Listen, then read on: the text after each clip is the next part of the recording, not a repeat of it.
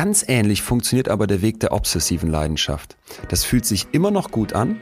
Dein Kopf produziert im Prinzip eine unglaubliche Selbstverstärkung, weil du etwas tust, du kannst das gut, du bekommst Applaus, du bekommst Zeugnisse, du bekommst Abschlüsse, du bekommst Bestätigung und dann will dein Kopf mehr davon. Also ich wollte einfach nicht verschweigen, dass wenn du, wenn du völlig die Finger davon lässt, von, vom Erforschenden, vom Erkundenden, äh, vom Arbeitsmäßigen, dass du dann eben auch sehr viel Spannung in deinem Leben verlierst. Ich habe nicht aufgehört, ich habe nicht den Job gewechselt, obwohl hier die Bedingungen schlecht waren, viel zu viel von mir verlangt wurde, ich immer mehr leisten musste und jetzt sitze ich da und bin ausgebrannt und darauf wollte ich hinaus. Weil das Leben ist kurz und es besteht nicht darin, besonders hohes Ansehen und besonders hohe äh, Abschlüsse zu haben oder vielleicht äh, dann 20.000 im Jahr mehr zu verdienen. Betreutes Fühlen. Der Podcast mit Atze Schröder und Leon Windscheid.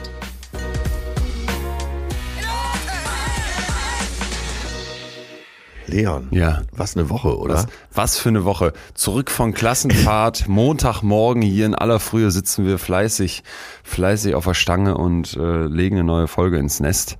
Ähm, Kriegst du alles zusammen, was in den letzten sieben Tagen passiert Nee. ist? Ich ja. ja. Aber okay, das, das ist dein Du, Gehirn. du warst ja äh, auch noch auf der Bühne. Letzter Auftritt deines ähm, Stimmt. Programms. Deines jetzt schon Geschichte gewordenen Programms. dann Party machen, dann in Oxford gewesen. Äh, hier eine Folge vorbereiten. ja, ja. Ey, du bist vielleicht ein Arbeitstier. Und ganz kurz, wenn wir aus den, aus den sieben Tagen noch acht machen oder neun, Ja. dann wäre ja auch noch Ja. unser, unser legendärer Aufschlag in München, Stimmt. München mit auf dem, auf dem Tapet. Ey, den hatte ich schon ganz vergessen, beziehungsweise gedacht. Das habe ich verdrängt. mir gerade gedacht. Drei, dreieinhalb So, Stunden, ähm, eher vier Stunden. Ähm, aber lass uns eins nach dem anderen anfangen. Vielleicht fangen wir mit Ja, München ja. an, das wäre chronologisch der Auftakt. Du und ich eingeladen beim großen Deutschland-Quiz. Wir dürfen es schon verraten, weil ich habe die ersten Pressemitteilungen online bekommen und das Ganze wird ausgestrahlt am 18., jetzt am Samstag jedenfalls. Das solltest du doch nicht verraten. Nicht? doch, doch, das darf man schon, das ist schon öffentlich. Diesen Samstag, Ja, ja, 20.15 Uhr. Hatten wir beide nicht gesagt, je weniger einschalten, so. desto besser.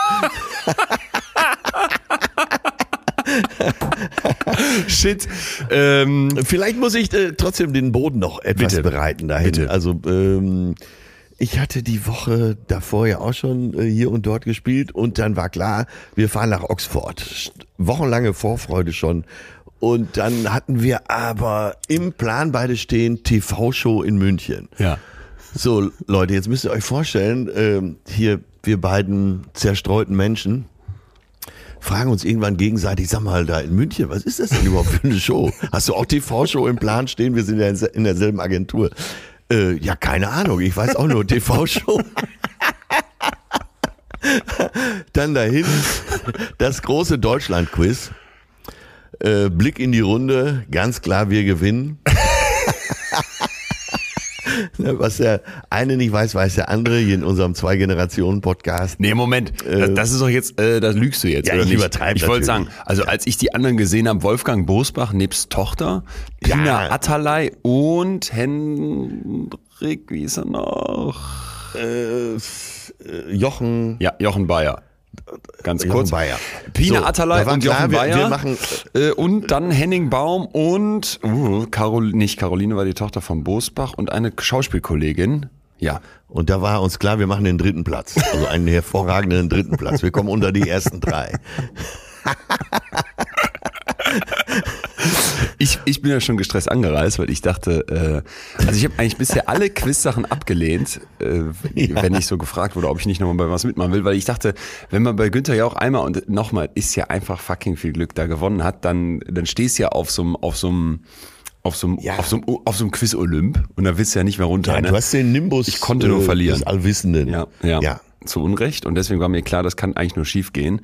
Ähm, spätestens als wir Kuhglocken behangen gegen Wolfgang Bosbach und Tochter über einen Alpenparcours laufen mussten, ohne dass die Glocke klingelt und du laut ins Mikrofon mit deiner breiten Brust erklärt hattest, wie viel Glockenwitze dir gerade einfallen, die, die, du dir sparst, habe ich gedacht, das könnte hier noch was werden. Stimmt, das Spiel haben wir, eigentlich haben wir sowieso fast alle Spiele gewonnen. Ja. Nur dann kam die verflixte, die vermaledeite Rechtschreibrunde. Und äh, ich glaube, da sollten, das wäre jetzt der Punkt, wo wir euch dann bitten würden, zu Hause auszuschalten, weil das Ja. als Doppellehrerkind, muss ich gestehen, Ja, War nun, peinlich. Okay, ähm, zu meiner und, nee, und auch deiner Ehrenrettung muss man sagen, äh, es waren Worte gesucht, die man so im Alltag gar nicht mehr benutzt. Chrysanthemen, Krakelen, Krakelen. Litfaßsäule. So. Jetzt schreibt mal alle Litfaßsäule auf, zumindest in Gedanken. Und dann werden wir euch gleich erklären, was daran falsch ist. Wer nicht, wer nicht mindestens wie wir drei Fehler hat, ist ein Streber. genau. Wir sind, äh, so wie kann man schon mal sagen, auf alles reingefallen. Ja. Man wollte stimmt. uns in die Irre führen. Das stimmt. Äh, und zur weiteren Ehrenrettung muss man sagen, dass die beiden Journalisten auch nicht mehr wussten als wir. So. Das da, Spiel ging 2-2 aus. Und da haben wir es nämlich. Bam. Und da haben wir es Ja. nicht. Den Rest, den Rest verraten wir jetzt nicht. Aber so begann unsere Genau. Woche im Prinzip mit dem vorgeschalteten Wochenende schon in Zweisamkeit. Dann bin ich nach London geflogen, während du noch in München deine, deine wiederum legendäre Show gespielt hast. Ich habe dann in London das Queen-Jubiläum noch so ein ganz bisschen mitbekommen. Übrigens Wahnsinnsvibe in der Stadt, überall Fähnchen, alle auf, auf 180. Und dann bin ich durch eine Straße in Notting Hill gelaufen, was ich in Städten tatsächlich ganz gerne mache. Versuche ich immer mal so ein bisschen von den Haupttouristenrouten abzuweichen. Ja. Und jetzt musst du dir vorstellen, in meinem Hirn, und, und das war eine unbewusste Sache, also garantiert habe ich das nicht einfach mir so gedacht, aber lief etwas Unbewusstes ab, was zu einem unglaublich schönen Ergebnis führte. In Notting Hill, das ist dann da, wo glaube ich die allerreichsten wohnen, zumindest alles sehr, sehr schick und äh, kleine, kleine Sträßchen, so wie, wie so ein Wohngebiet einfach mit normalen kleinen Häuschen, ähm, saßen Ja. dann auf der linken Seite plötzlich so, würde ich sagen, fünf, sechs Omas, auch wirklich so ganz englische Omas, wie man sie sich vorstellt, hatten da so eine Tea Time aufgebaut auf der Straße, alle mit Wimpelchen und richtig schick gemacht, muss man auch dazu sagen. Es gibt ja so manchmal Ein hoher Feiertag. Ein hoher ne? Feiertag. 70. Tonjubiläum. nicht 75 Der ist Ja. 70. 70. Ah ja, stimmt, du hast recht.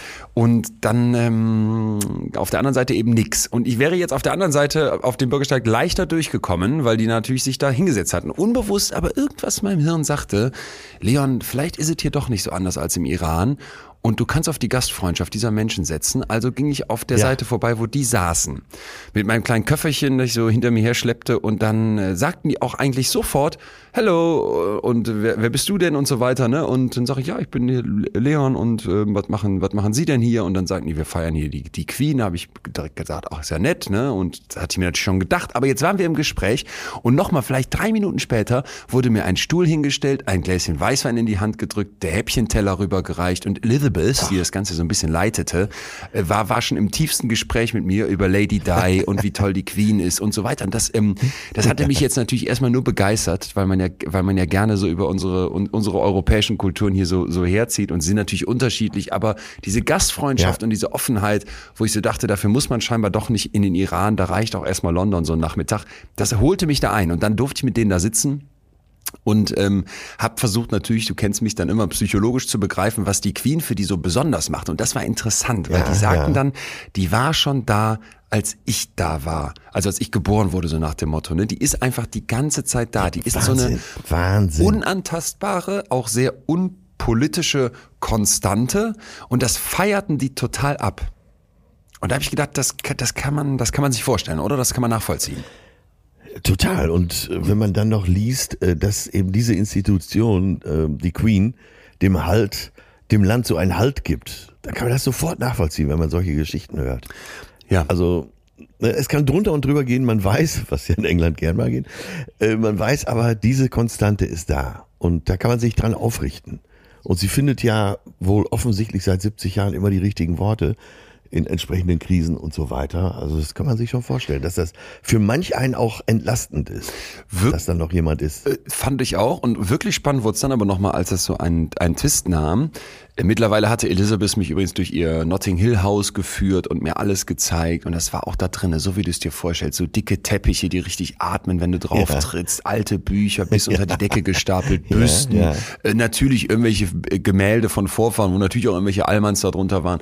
Und wieder draußen in dieser Fünferrunde habe ich dann mal gedacht, jetzt kennen wir uns so gut, Zeit für kritische Gespräche. Äh, und habe dann mal Lady Di ins Spiel gebracht. Also Prinzessin Ja. Diana. Jetzt bin ich gespannt. Genau, und jetzt, Jetzt jetzt, wurde es nämlich hochinteressant, weil ich dann gefragt habe, ja, aber diese ganze Monarchie, ich denke mir dann immer, gibt es da eigentlich auch kritische Stimmen in eurem Land? Und das taten die mit so einem, mit so einer, mit so einer abgekn mit so einem abgeknickten Handgelenk und so einem kleinen Rauf- und Runterwedeln ab, ne? So nach dem Motto, ach ja, das sind ja die, die Irren, die hier was gegen die Monarchie haben, wo ich schon sagte, hm, ob das alle so sehen. Und dann dachte ich, mit Lady Di hätten wir vielleicht ein kontroverses Thema sofort abgebügelt, weil ich natürlich gesagt habe, ja, und die, die, die tat mir irgendwie so leid, weil ich das Gefühl hatte, die wurde da, die kam da so rein in diese, in diese Welt, in diese Monarchie, die auch nach außen immer so perfekt sein muss. Und für mich ist es deswegen psychologisch ja auch so spannend, weil ich oft denke, im Extremen wird hier genau das verkörpert, was ja heute ein Stück weit unser Thema ist, nämlich immer funktionieren, immer abliefern müssen, 70 Jahre lang als Queen da kein, kein Fehler machen. Und was, glaube ich, ganz viele so ein Stück weit als Anspruch an sich haben, aber was ja auch einer unglaublichen Fassade entsprechen muss, ne? Auch die Queen Ja, wird ja mal ja. zu Hause, weiß ich nicht, mal vielleicht mal rumfluchen oder oder nehmen so ganz profane Sachen. Dann sitzt sie auf dem Pott und äh, keine Ahnung, kein Klopapier mehr da und da muss irgend so ein Butler Ja, rennen. Es wird ganz viele so Momente geben, die überhaupt nicht dieser Etikette entsprechen. Und ich finde, bei Di Diana hat man das damals schon so ein bisschen, jetzt klinge ich wie so ein Adelsexperte auf Sat 1, da hat man es aber schon so ein bisschen so, so durchgefühlt, dass das eben auch ganz viel Fassade ist und, und was für ein Stress die hat. Und das taten dann diese alten Frauen so ganz barsch ab. Und zwar nicht so ein bisschen, sondern so, nein, die hat ihrem Ehemann, ihrem Husband nicht gesurft. Die hätte dem liefern müssen, die hätte dem, ähm, ja, die, die hätte für den da sein müssen. Die hat, hat nicht ihre Rolle erfüllt. Und das mit einer, mit einer Strenge, mit einer, ja, fast unversöhnlich. unversöhnlich, fast schon Kaltherzigkeit, wo ich dachte, oha. Und dann meinten die auch, ja, die hat mit den Paparazzi nur gespielt, die wollte sich in den Vordergrund drängen, die hätte in der zweiten Reihe ruhig ihren Platz einnehmen müssen und einfach nur liefern müssen. Und da sage ich, oh, ich glaube, das hätte meine Mutter, die das damals auch be- beobachtet hat und die auch immer eher so dachte, was für ein, was für ein grausamer Umgang mit einer Frau, das wird die jetzt ganz anders sehen. Und das taten die ab. Also da, da, da waren Ach, wir sehr uneinig. Oder was heißt uneinig? Ich habe mich da natürlich da untergeordnet. Klar, ich bin ja da der Gast dann in dem Moment, aber da habe ich gedacht, das zeigt vielleicht auch. Ja, da gibt's ja da auch wohl die zwei Lager. Richtig, ne? richtig. Andererseits wird Lady Di ja auch sehr verehrt, gerade so vom einfachen Volk. Hat äh, so ein bisschen Licht in die Monarchie gebracht. Äh, Elton John hat sie besungen. Da scheint es ja wirklich äh, zwei große Lager zu geben. Ja, interessant. Rollt uns aber doch eigentlich den Teppich aus, weil jetzt sind wir schon in London und wir wollten ja ein bisschen Revue passieren lassen. Ja. Letzte Woche ist so viel los gewesen, aber der, das Ich eigentliche Highlight. nur äh, ein, äh, aus komödiantischer Sicht noch äh, eins anmerken. Das musst du dir notieren schon fürs Warte, nächste Stift Programm. ist notiert. Stift ist Äh, gezückt. Sat 1 Adelsexperte ist einfach ein, ein super Titel. Ich klinge schon wie ein Sat 1 Adelsexperte. Das musst du irgendwann im neuen Programm unterbringen. Es in der Zugabe. sein. Spätestens in der Zugabe. Einfach so random reinrufen. Wo es gar nicht passt. Ja, random. Das ist auch gut. ähm, wir, wollen, wir wollen ja heute über die Leistungsgesellschaft reden und wa- was es eigentlich heißt, unter diesem unglaublichen Druck, glaube ich, den heute, wirklich, den heute wirklich viele, viele Menschen in unserer Gesellschaft äh, fühlen, eben nicht kaputt zu gehen, sondern zu bestehen. Also die Idee ist ja, dass wir gleich versuchen, die Leistungsgesellschaft mal auseinanderzunehmen und zu gucken, wie kann man darin eigentlich ja, überleben wäre mir fast zu wenig. Wie kann man darin vielleicht doch gut leben? Und das haben wir jetzt nicht einfach so uns überlegt, sondern das haben wir nach den Eindrücken, die wir dann an einer der Elite-Universitäten, wenn nicht der Elite-Universität dieser Welt, ähm, Ja, uns als Thema überlegt.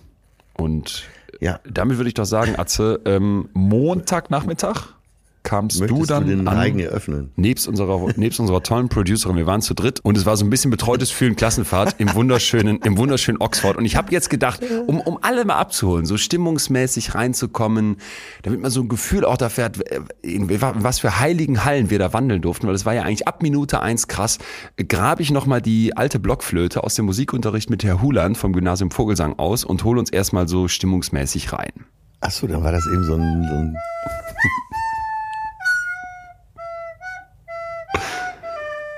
Sag, sag mir bitte, dass dir diese Melodie was sagt. ich habe sie schon mal irgendwo gehört. Wahnsinn. Wahnsinn. Wahnsinn. So, okay, ich breche das ab. Aus Angst vor ähm, Warner Brothers und irgendwelchen Abmahnungen nach dem Bachelor Gate habe nee, ich gedacht. Da, nee, da kommt nichts. Da, da kann ich dir so schon versprechen, da kommt nichts. ja, habe ich gedacht, ich, ich nehme mir mal so eine kleine, etwas abgewandelte Variante. Das ist das Harry Potter Main Theme. Und ähm, ich, äh, du, ich wollte gerade in den blauen Dunst äh, reinraten, was es sein könnte, weil ich Harry ja. Potter nie gesehen habe. Aber so. Freunde jetzt und Freundinnen, ihr haltet euch fest, als Leon dann nach Oxford kam, die Augen leuchteten von Anfang an, weil er war wirklich auf den Spuren Harry Potters unterwegs. Mich wundert nicht, dass du diese Einleitung jetzt gewählt ja. hast, weil, also ich habe ja selten, du bist ja oft begeistert für irgendwelche Themen, aber so begeistert habe ich dich noch nie gesehen. Und jetzt müsst ihr euch vorstellen, jemand wie Atze, der diesen Song jetzt nicht nach den ersten zwei Tönen erkennt, nebst unserer Producerin, die, pff, wie war es? Sie hat als Kind gesagt, ich, ich habe jetzt Harry Potter gehört, ich aber ich bin trotzdem kein Fan, so. oder wie? Ja, ja, genau. So ganz ja, radikal. Sie ist, ist von Freundinnen mit ins Kino geschleppt worden zu Harry Potter und kam dann wieder und alle waren begeistert, waren begeistert, sie auch, konnte es aber nicht zugeben, weil sie vorher immer gesagt hat, dieser Hype geht mir auf den Sack. Und dann hat sie gesagt, naja, ich bin weiterhin kein Fan, aber es war ganz gut. Und mit so zwei Muggeln versuche ich jetzt Oxford zu genießen, wo sehr, sehr viele Harry Potter Sachen gedreht wurden. Was aber jetzt nicht da gedreht wurde, und das war eben von Minute eins an mein Eindruck, wurde von dort inspiriert. Also man muss sich das wirklich vorstellen, dass wir in einem, ja. in einem Städtchen, nenne ich es jetzt mal, ankommen, wo 150.000 Leute wohnen, viel mehr als ich auch erstmal dachte. Und dann gibt es dort 44, meine ich, 44 Colleges. Äh, 39, ich habe es eben nochmal überprüft. Danke. Es gab äh, vor zwei Jahren noch 41. Äh, dieses ganz kleine, was uns beschrieben wurde, äh, war ja klar, dass das jetzt zugemacht ist. Aber äh, aktuell sind es 39. Das ist gut, dass du es nochmal gefact-checkt hast. Also 39 Colleges, die ich meinen Eltern so beschrieben habe wie kleine Burgen. Oder? Immer so kleine einzelne. Ja, ja, ja. Und ähm, du bist ja jetzt auf dem, äh, gerade schon auf dem Harry Potter äh, Highway eingebogen.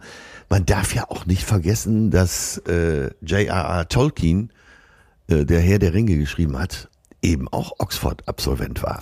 Und da auch ein, auch Professor war übrigens, später auch Professor. Und auch Professor war für Literatur und später ähm, eben durch seine Literatur bekannt wurde.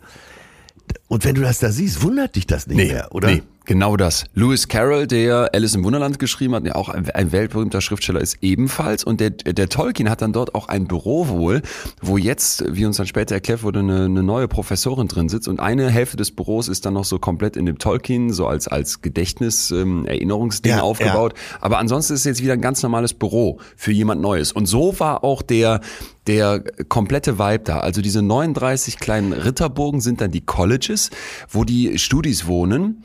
Und die sind im Prinzip immer, die müssen drei Sachen erfüllen. Einmal brauchen die einen Gebetsraum, dann eine, eine, ja. eine Mensa, wo wir gleich noch drüber reden sollten. Und sie müssen eine Bibliothek haben und dann eben noch kleine Räume, wo die Studis halt eben äh, Zimmer haben. Und alles ist aber dann wirklich so, als würdest du auch in so einer, ja, in so einer, so eine deutsche Ritterburg, kommt da vielleicht am nächsten dran, aber natürlich sind es eher so englische. Ja, so kann man sich das vorstellen, Cottages. weil äh, es gibt ja eben auch einen Zugang, wo dann ein Pförtner sitzt und ähm, der Porter. So muss man sich das vorstellen, als würde man eine Burg besuchen. Ne? Man kommt dann in den äh, Innenbereich, wo so ein, wo überall besonders gut geschnittene Rasenflächen sind, für die Leon sich übrigens auch sehr begeistert hatte. Also, deine Rasenbegeisterung in Oxford. Liegt am Vater. Liegt am Vater. Der schneidet seit Jahren mit der Nagelschere immer montags den Rasen. Und dann, ja. da wächst aber auch wilder Wein, dann so diese, diese alten Gemäuer hoch und so weiter. So. Und dann auf den Spuren von Harry Potter gibt's dort verschiedenste Situationen, wo man sich, wo man sich quasi das angucken kann. Aber Vielleicht erstmal, wir kommen in diesem College dann an, kriegen beide so, so Zimmerchen, beziehungsweise wir drei, unsere liebe Produzentin ja auch.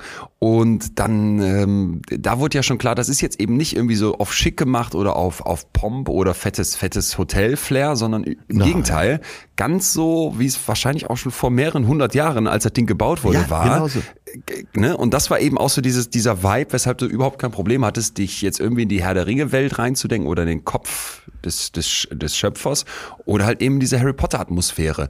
Weil die Leute auch so ein Stück weit so rumlaufen. Also du sahst die ganze Zeit Leute mit langen schwarzen Umhängen, so wie bei Harry Potter, die dann irgendwelche ja. Prüfungen schrieben oder äh, Professoren waren. Das für mich krasseste war das Abendessen.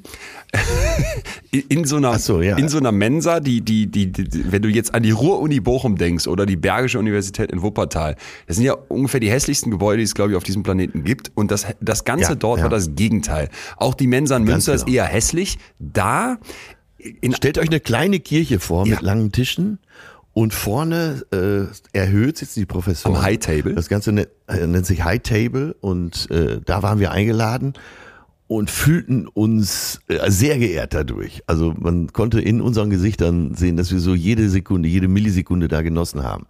Da gab es ein Drei-Gänge-Menü. Äh, schmeckte gut, optisch sehr englisch. ja. Sehr, sehr englisch. aber wirklich lecker. Wirklich lecker. Ja, war wirklich lecker. Ich glaube, äh, äh, um unseren, äh, unserer Gastgeber zu ehren, haben wir beide die Bilder von dem Essen nicht gepostet. Ja, aber ich, ich fand's, ich fand's, ich habe noch einen zweiten Nachtisch abgestaubt. Ich fand's wirklich lecker. Optisch gebe ich, Ich dir fand's auch recht. super lecker. Nur das Highlight davor war ja noch, dass dieser High Table, also wo die Professorinnen und Professoren sitzen, äh, nach, nachträglich reinkommt. Also erstmal sitzen alle Studis, dann geht irgendwann so eine kleine Tür auf. Ein glatzköpfiger ehemaliger Hooligan, schätze ich, der da diesen High Table so wirklich verteidigt hat. Wie so, wie, wie Ja, so, es war eine Mischung aus äh, Bodyguard, ja. Äh, Türsteher und Und Sterne, Sterne-Kellner fand ich, weil der hatte das brillant Sterne im Griff. Kellner, ja, weil er hat zwischendurch auch gekellnert. Aber ähm, irgendjemand von unserem Tisch hatte seinen Fuß auf dieses Podest gestellt. Ja, auf den High Table. des Essens auf den High Table. Da kam äh, er sofort angeschossen und meinte sehr unwirsch, zack, den Fuß darunter. Es war, war nicht wir, das war einer der Studenten. Dann kommen die Professoren also durch so einen kleinen Kreuzgang rein. Alle müssen aufstehen in dem Moment, also mit, die meisten mit Robe. Dann stehen wir alle. Ein vorher ausgewählter, äh, ble- bleich dreinblickender armer Studi, der an der Seite des High Tables stand, sagt auf Latein ein entweder Gedicht oder Gebet auf. Dann wird mit einem kleinen Hämmerchen wie bei Gericht von dem Oberprofessor auf den Tisch gehauen. Und dann dürfen sich alle hinsetzen und das Essen beginnt. Wahnsinn. Ja, und dann aber nicht in Andacht, sondern äh, alle wirklich angeregt ins Gespräch vertieft. Und das war ja auch so eine Beobachtung, die, glaube ich, wir beide da gemacht haben. Äh, jeder redet mit jedem äh, in Oxford, von den Studenten, Professoren. Es ist unheimlich viel Austausch da. Und äh, da gibt es keine Berührungsängste, es gibt keine Schüchternheit. Ähm, man kann wirklich mit jedem sofort ins Gespräch kommen und sehr angeregt, weil man in, doch in sehr viel wache Augen blickt, oder? Ja, total. Total. Und auch jetzt, jetzt aus dem Rückblick, finde ich, gibt es so ein paar Sachen, wo man jetzt vielleicht erstmal drüber stolpert oder sich denkt, hä, dann, dann einen Roben und mit dem Hammer auf den Tisch schauen und ein Gebet aufsagen. Aber, das haben wir beide ja auch in dem Moment schon gesagt, wie wäre das jetzt in so einer deutschen Mensa, ne? Es wird, es wird gewuselt, es ist keine Ruhe, jeder kommt, wann er will, geht, wann er will. Das hatte etwas ähm, Rituelles und es hatte auch etwas, was eine unglaubliche eine unglaubliche Verbundenheit reingebracht hat, fand ich. So dieses Tischgebet, wir haben nie gebetet zu Hause, aber ich finde, der grundsätzliche Gedanke, man hält mal kurz inne, bevor man über dieses Essen herfällt, ne, und dann ist in drei Minuten wegge weggefressen, Ja. was irgendwer da lange gekocht hat und was irgendwie auch vorher gewachsen ist und was, finde ich, irgendwie so einen Wert in sich hat. Das hatte was. Ja, und ähm, es ist auffällig, diese Ritualisierung, starke Ritualisierung Ja. von morgens bis abends, bei gleichzeitiger Freigeistigkeit. Ne, Ja. Man hatte doch zu jeder Zeit, trotz dieser ganzen Rituale, das Gefühl, dass alle sehr äh, locker waren und äh, jeder auch äh, anarchistische Gedanken, solange sie nur interessant genug sind, aufgegriffen wurden. Ich habe mir so ein paar Also- äh, Kultsachen mal aufgeschrieben. Oxmas, also statt Xmas, statt, Okto äh, statt äh, Weihnachten wird Oxmas Ja, gefeiert. Statt dem schon, Oktoberfest gibt's das Oktoberfest. Also alles, was war so sehr mit, war so sehr auch so äh, in dem Kult dieser Uni herum kreiert. Und dann für mich äh, wieder zwei Harry Potter Highlights. Einmal diese ganzen Colleges mit ihren Farben und Wappen, die erinnern unglaublich an Hufflepuff, Ravenclaw, Gryffindor und Slytherin. Und da habe ich gedacht, was wird vielleicht auch ein riesiger Punkt gewesen sein, warum Harry Potter so erfolgreich war? Vielleicht nur so subtil, haben, denkt man erstmal nicht drüber nach, aber ich glaube, so dieses Sortieren in Häuser nach bestimmten Skills von einem magischen Hut, Ja, das ist ja. etwas unglaublich Identitätsstiftendes. Ne? Und ich glaube, in einer Zeit, wo viele damit ringen, wer bin ich eigentlich? Was macht genau. mich aus? Wir dürfen uns und sollen uns und wollen uns auch oft nicht mehr nach alten Kategorien einsortieren. Männer, Frauen, Deutsche und was weiß ich was für an andere Länder. Und das war da auch noch ein Stück weit gelebt, oder? Also diese Colleges hatten ja, Ja, eine total. unglaubliche, einen unglaublichen Identitätseffekt. Und da merkst du schon, dass eben äh, Tradition und Ritualisierung und äh, eben diese Identitätsstiftung kohärent sind. Das hängt alles zusammen. Und äh, du hast gerade das Beispiel Harry Potter gebracht. Und genau das ist es. Sobald du äh, eine gewisse Struktur erkennst, gewisse Riten, hängt es eben damit zusammen, dass du äh, dich sofort orientieren kannst und eine gewisse Identität stattfindet. Habe ich genauso empfunden und auch sehr als sehr entlastend empfunden. Wenn man das so erzählt, denkt man ja erst, ah ja, so Etikette und vielleicht übertriebene Etikette Ja. Ähm, Ja. ist belastend. Nee, es, es gibt einem sofort halt, du weißt, wo du bist. Und äh, ich kann es ja nur immer wieder betonen, dass auf der anderen Seite eine äh, unheimliche Freiheit da zu spüren ist. Ja. Und auch eine Fröhlichkeit. Ja, und, und das Tolle fand ich zum Beispiel an diesen Colleges. Jetzt könnte man ja denken, okay, es gibt 39 Colleges, vielleicht gibt es 39 Fächer, da wohnen die Juristinnen, da wohnen die BWLer. Nee, es ist fächerübergreifend. Und Miles, einer derer, die uns da so wirklich nett und, und offen rumgeführt haben, unglaublich gast, gastfreundlicher Doktorand, hat ja dann auch erzählt, er wohnt mit einem, mit einem Chemiker zusammen, mit einem Juristen und einem Exper also einem angehenden Experten für osteuropäische und russische Ökonomie. und da dachte ich so, das ist geil, das ist geil. Du brichst quasi die, die Fächer auf, weil sonst hast du es an den Unis ja ganz oft, gerade die Medizinerinnen und Mediziner in meinem Umfeld klagen immer, boah, alle reden nur über Mediziner, so schön mal mit wem Ja, anders ja. zu sprechen. Ähm, dass das aufgebrochen wird durch so eine, ja wieder, Klassenfahrt passt eigentlich ganz gut so oder Internatsatmosphäre, die ich in Frankreich ja auch mal ein Jahr erleben durfte und irgendwie das auch gemocht habe, dass das so, dass das so aufgebrochen wird. Und diese Umhänge, Total. die, die einerseits jetzt auch was Elitäres haben, sprechen wir ja gleich drüber, auch wieder, wenn es ums, um die Leistungsgesellschaft geht, haben für mich auch wieder was Entlastendes, weil ich bin zum Beispiel auch immer wieder unsicher, ob ich nicht Schuluniform total gut finde, weil so dieses ganze, Ja. wer hat welche Marke an, ne? Wer hat die fettesten, fettesten Sneaker, die teuerste, die teuerste, das teuerste Balenciaga-Shirt, das wird damit alles äh, ausge, ausgelöscht. Zumindest für den Moment des in der Klasse Zusammensitzens. Es macht gleich. Genau. Genau, das äh, wollte ich gerade damit sagen. Das macht gleich, es ist äh, zum ganz schön großen Teil entlastend. Und das empfindet man dann auch so. Ja, ich komme ja leider, äh, was heißt leider, ich komme Gott sei Dank immer wieder darauf, dass es, äh, weil du ja sagst, äh, so dass man eben die Fakultäten untereinander mischt, dass man äh, zusammen wohnt, egal was man studiert oder äh, wo man promoviert.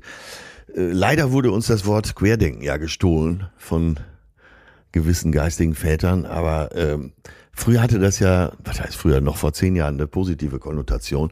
Und das äh, spürst du da ja auch an jeder Ecke, dass Jo. äh, du oft Widerspruch erntest, egal Jo. welchen Gedanken du bringst. Und dass das absolut willkommen ist, dass es da Debattierclubs gibt, dass egal äh, in welchen Tutorials du bist, äh, du warst, hast ja sogar eine Class mitgemacht, du hast immer den Widerspruch als Normalfall fast, oder? Genau, das fand, das fand ich auch einen, einen unglaublich starken Punkt. Ich hatte so oft schon Situationen in der Vergangenheit, da komme ich irgendwo rein, Diskussionsrunde in der Uni, letztens noch gehabt, oder ja, weiß ich nicht, eine Talkshow, ist auch eigentlich egal. Oder auch in privaten Gesprächen.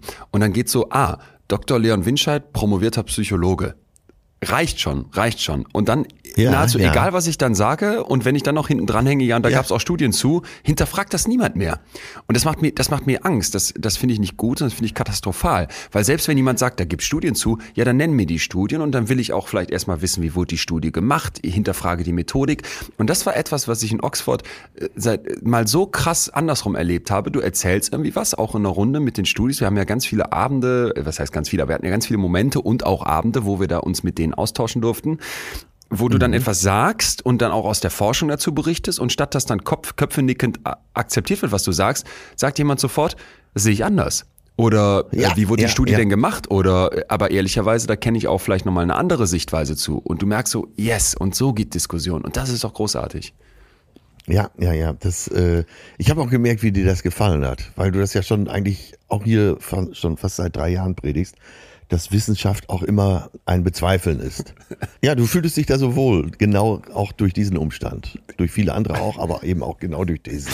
ein, ein Highlight wiederum bei, bei meiner Beobachtung von dir, die natürlich auch fortlaufend stattfindet, war dann deine riesige, riesige Freude, als du gesagt hast, und jetzt sitze ich hier mit meiner Lockenpracht bei euch am, am, am Tisch in dieser Mensa in Oxford mit den schlausten Köpfen und gerade hat sich der High Table gesetzt und jetzt können wir hier Wein trinken und, und äh, englisches Risotto essen.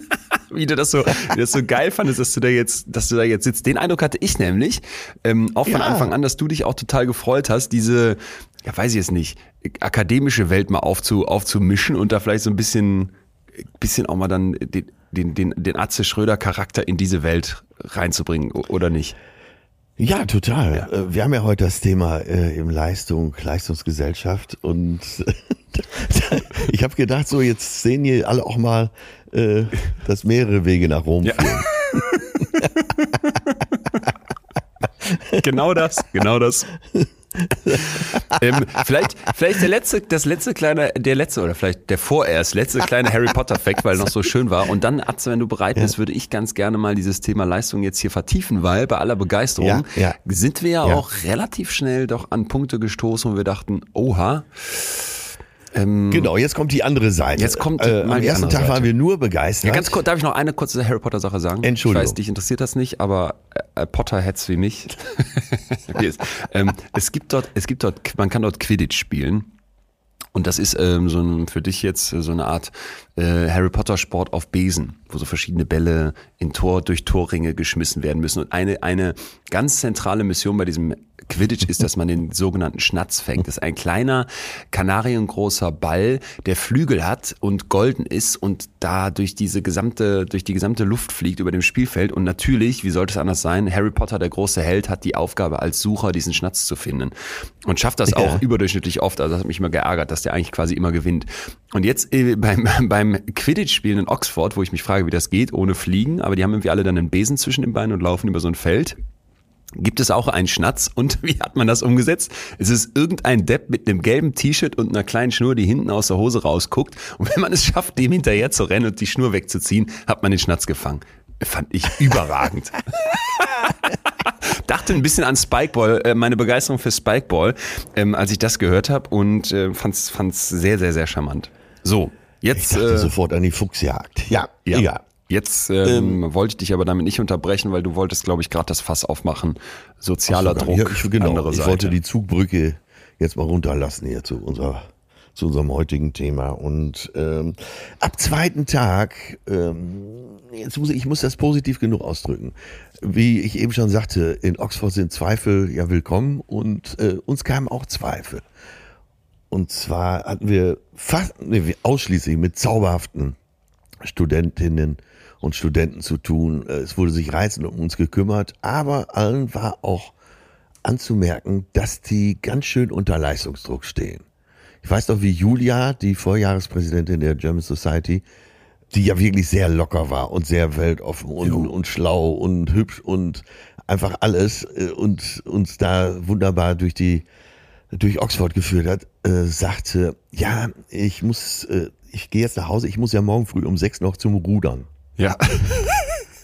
Ja, ich schon das erste vorm Mal Frühstück. dachte, ja, da drehe ich mich noch mal in Ruhe um und schlaf drei Stunden. äh, und ja, alle sind drauf, Mhm. ja, ich will nicht sagen gedrillt, sie sind aber gewillt. Vielleicht ist das das bessere Wort. Sie sind gewillt, ganz schön viel Leistung zu bringen da vor Ort. Sind sie wirklich gewillt? Ich hatte das Gefühl, ja. Okay. Also vielleicht äh, war, ist so eine Vorspannung von zu Hause da, so ein Mindset schon mitgegeben worden, aber äh, wenn sie erstmal da sind, dann wollen sie es ja auch wirklich durchziehen. Ne? Okay, vielleicht, ja, ja, ich, ich stelle mir diese Frage aber auch immer wieder. Du erinnerst dich, als wir hier die Motivation diskutiert haben, intrinsische versus extrinsische Motivation. Ja, kommt ja. es aus mir heraus? Ne? Ist es wirklich freier Wille? Oder kommt es irgendwie von außen rein? Und ich frage mich das immer wieder. Jetzt kann ich kurz mal Oxford verlassen und wir machen vielleicht auch sowieso ab jetzt den Blick breiter auf die gesamte Darf ich noch Gesellschaft. einen Satz dazu sagen? Bitte. Oder eine Ja, ja. Frage? Ja. Hattest du nicht den Eindruck, dass auch alle ganz schön stolz waren, da zu Doch, sein? doch, ja auch zu Recht. Man muss ja unglaublich, Ja, und dann, unglaubliche äh, dann Tests setze ich doch einen gewissen Willen voraus. Ja, okay, Vielleicht ist da das sogar die Überleitung zu, zu dem, was jetzt Okay, kommt. da wäre dann, ja, da wäre dann vielleicht meine, da würde dann vielleicht mein, mein erstes Fragezeichen ansetzen. Weil ich das sowieso eine super spannende Frage finde, wie viel intrinsische Motivation kann man denn überhaupt haben, ne? Weil der Mensch ja nie isoliert Ja, ist ja. und du sitzt ja nicht alleine auf einer einsamen Insel und kommst dann aus deiner eigenen Welt he- heraus auf die Idee, morgens um 6 Uhr rudern zu gehen und ähm, dann direkt nach Hause zu wetzen, um dann da dich vorzubereiten für das nächste Seminar und noch schnell den Aufsatz zu lesen und nachmittags das Essay zu schreiben. Ich glaube, da würde sich eher so ein Mittelweg ein, einpendeln, wo ein Mensch Ja. vielleicht sagen würde, ach ja, ich penne mal zumindest bis 8 Uhr auf der Insel und dann gehe ich eine Runde im Meer schwimmen und nachmittags habe ich schon Lust, was zu schaffen und zu machen und zu kreieren. Und dann schreibe ich was oder mache was Produktives. Aber während ich es gerade sage, frage ich mich, ist das, ist das so allgemein oder müssen wir nicht davon ausgehen, wenn du tausend Menschen nimmst, dass es eben doch auch welche gäbe, sagen wir mal die äh, sagen wir mal 10 Prozent oder sowas, 100 von denen, die sagen würden, nee, ich will noch mehr schaffen und ich gehe doch um 6 Uhr schon das erste Mal mehr schwimmen und auch möglichst auf Geschwindigkeit.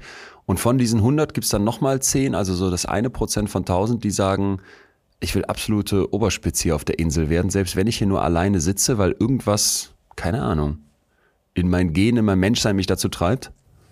Nimm doch nur mal dich und mich. Du warst ja in deinem Leben, bist ja schon extrem zielstrebig und äh, ja, ich meine, so früh zu promovieren, äh, so viel zu erreichen, wie du schon erreicht hast, äh, da hast du ja schon einen großen inneren Antrieb.